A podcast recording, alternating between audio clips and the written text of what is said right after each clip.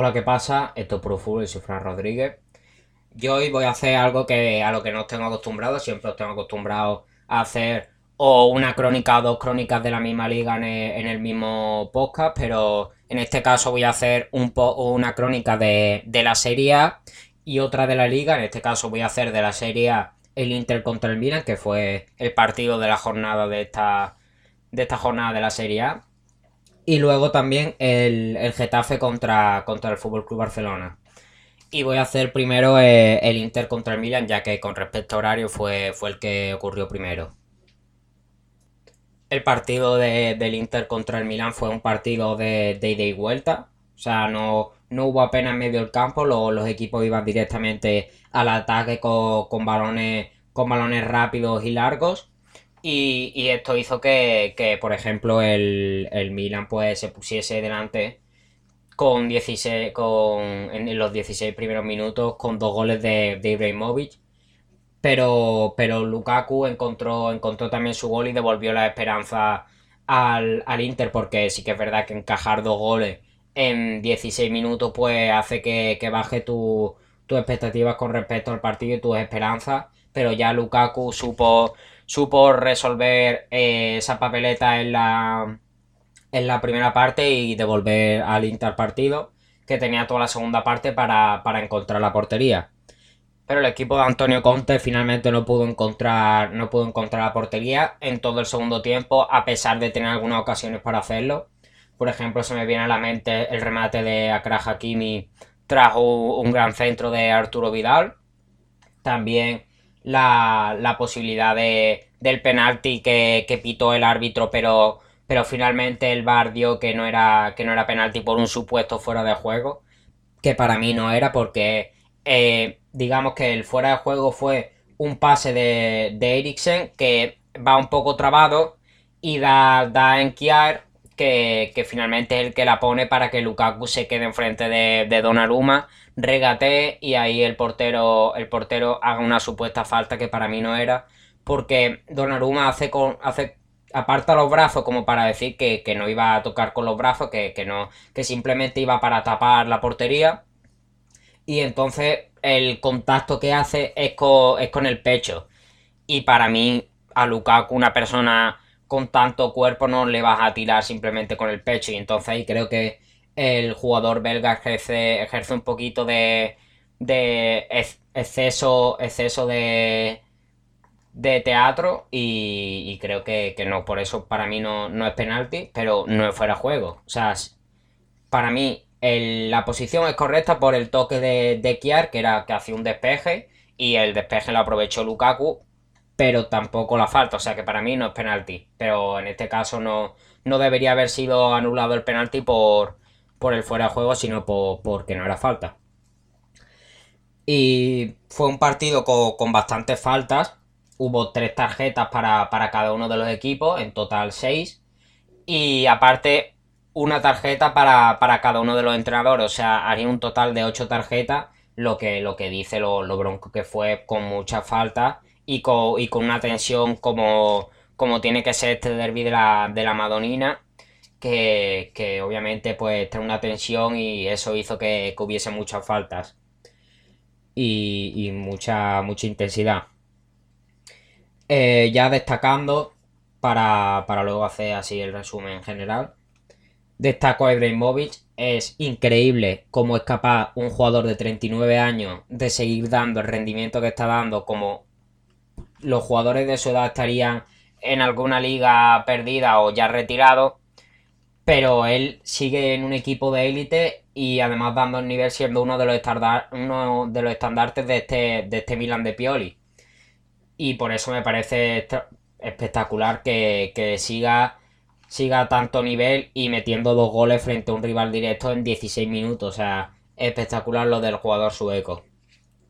Luego también voy a destacar a Kanaloglu. Kanaloglu que para mí lo hizo muy bien en esa posición de media punta filtrando los balones para, los delanteros y creo que, lo hizo muy bien y por eso lo, quería destacar porque hizo una muy buena labor eh, poniendo los balones entre línea para, los delanteros del, del, Milan.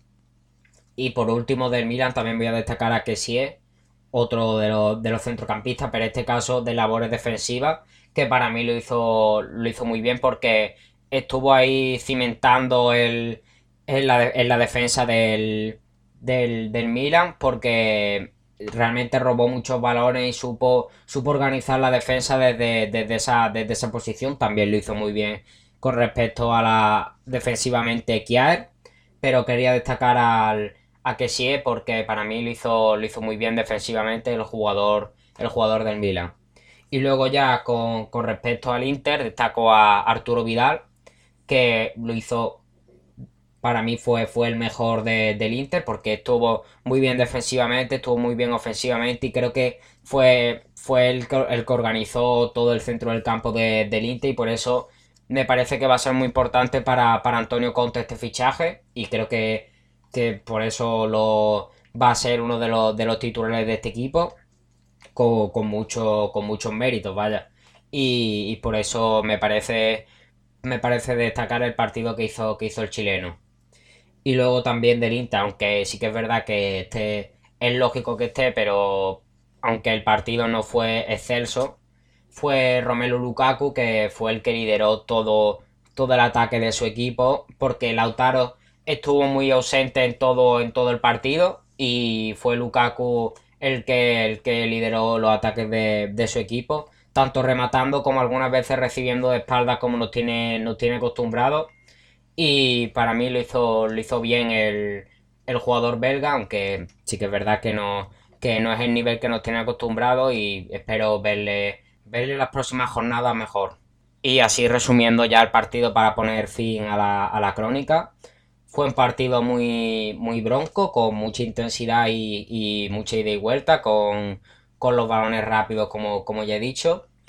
Y, y que finalmente acabó 1-2 para, para el Milan y se llevó el derby de la Madonina el equipo, el equipo rosonero. Y ahora voy a pasar con, la crónica de, de esta, de, un partido de la liga que fue el Getafe contra, contra el Fútbol Club Barcelona que quedó 1-0 para, para los de Pepe Bordalás. En este partido me quiero centrar sobre todo en, en, el partido que hizo, que hizo el Getafe que un equipo que sabe anular muy bien a su, a su rival y sobre todo si un equipo grande como, como el Fútbol Club Barcelona.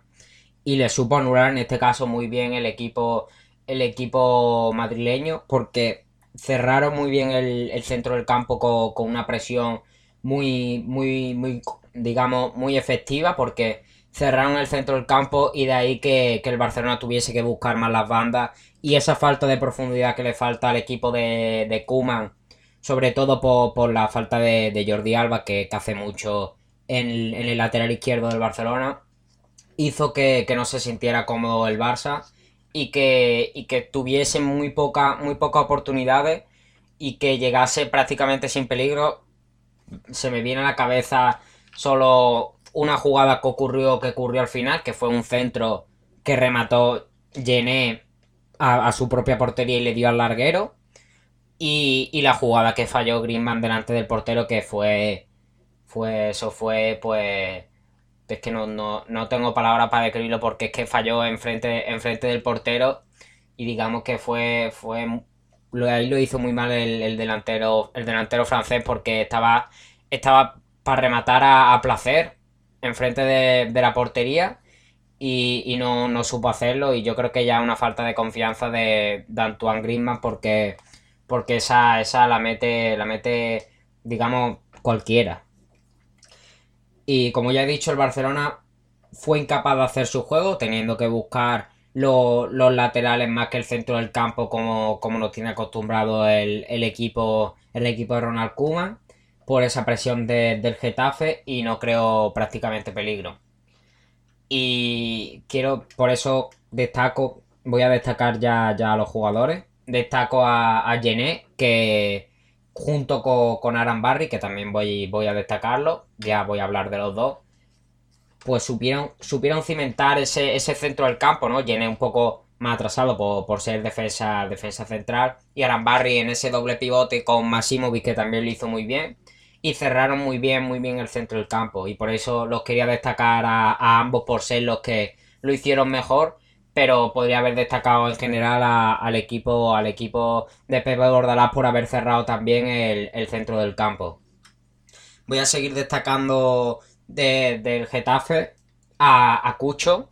Cucho Hernández que, que supo que estuvo presionando, digamos, como, como, si fuese, como si fuese un toro, porque estaba ahí constantemente presionando y, y ejerciendo una, una, presión muy alta para, para, el, para el Barcelona. Y en la, en la última, en la, última jugada que, tuvo antes de, de, de irse al banquillo, que por cierto, se fue bastante cabreado porque falló una enfrente del portero igual que Cantuan Griezmann y la mandó, la mandó fuera y digamos que hubo dos fallos claros eh, con respecto al, partido.